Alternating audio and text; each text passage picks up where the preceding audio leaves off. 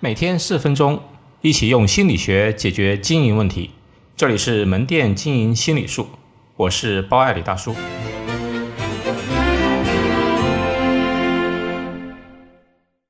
贴标签的魔力，有这么一个实验，教育学家呢分别对两组同样不爱整洁的孩子呢进行教育。A 组呢，老师呢以教育的口吻，经常反复说一句话。你呀，应该变成一个整洁的孩子。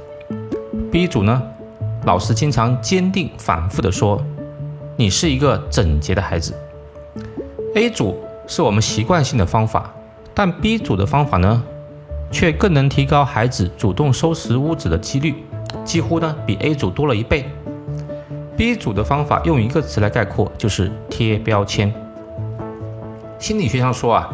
标签是一个简明的且让人的潜意识能吸收的信息，而潜意识呢会不自觉地影响人的行为模式，所以潜移默化对人产生改变。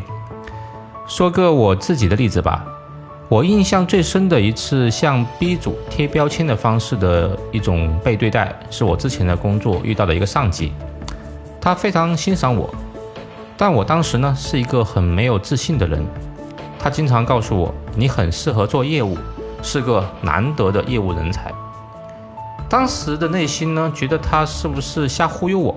但是呢，他却经常这样说，说的好像真的一样。在这句话的指引底下呢，我不断的让自己成长。应该说，这句话给了我很大的信心。我到现在呢，一直都觉得，一个人的职业生涯中，能有人给这样的一些鼓励，被贴一个积极的标签。是一件非常温暖幸福的事情。再说一个我的偶像的例子，苹果公司的创始人乔布斯。乔布斯呢，有一次想挖百事可乐的 CEO 斯卡利，让他跳槽过来，一直呢没说动。后来呢，乔布斯的一句话就改变了斯卡利的态度。乔布斯对他说：“你是愿意一辈子卖糖水，还是跟我一起改变世界？”这一句话。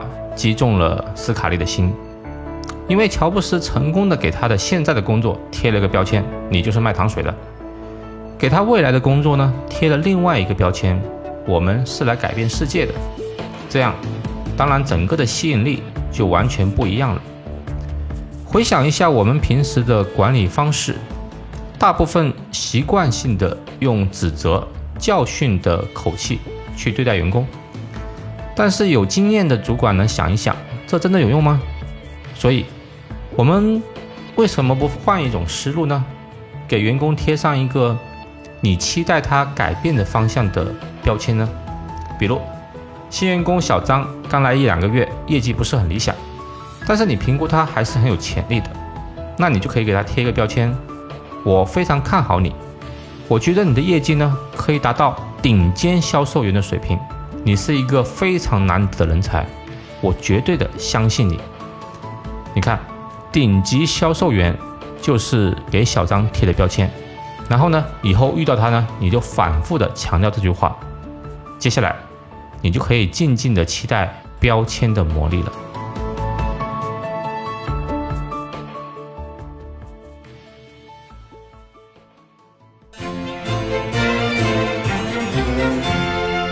好，今天就到这里。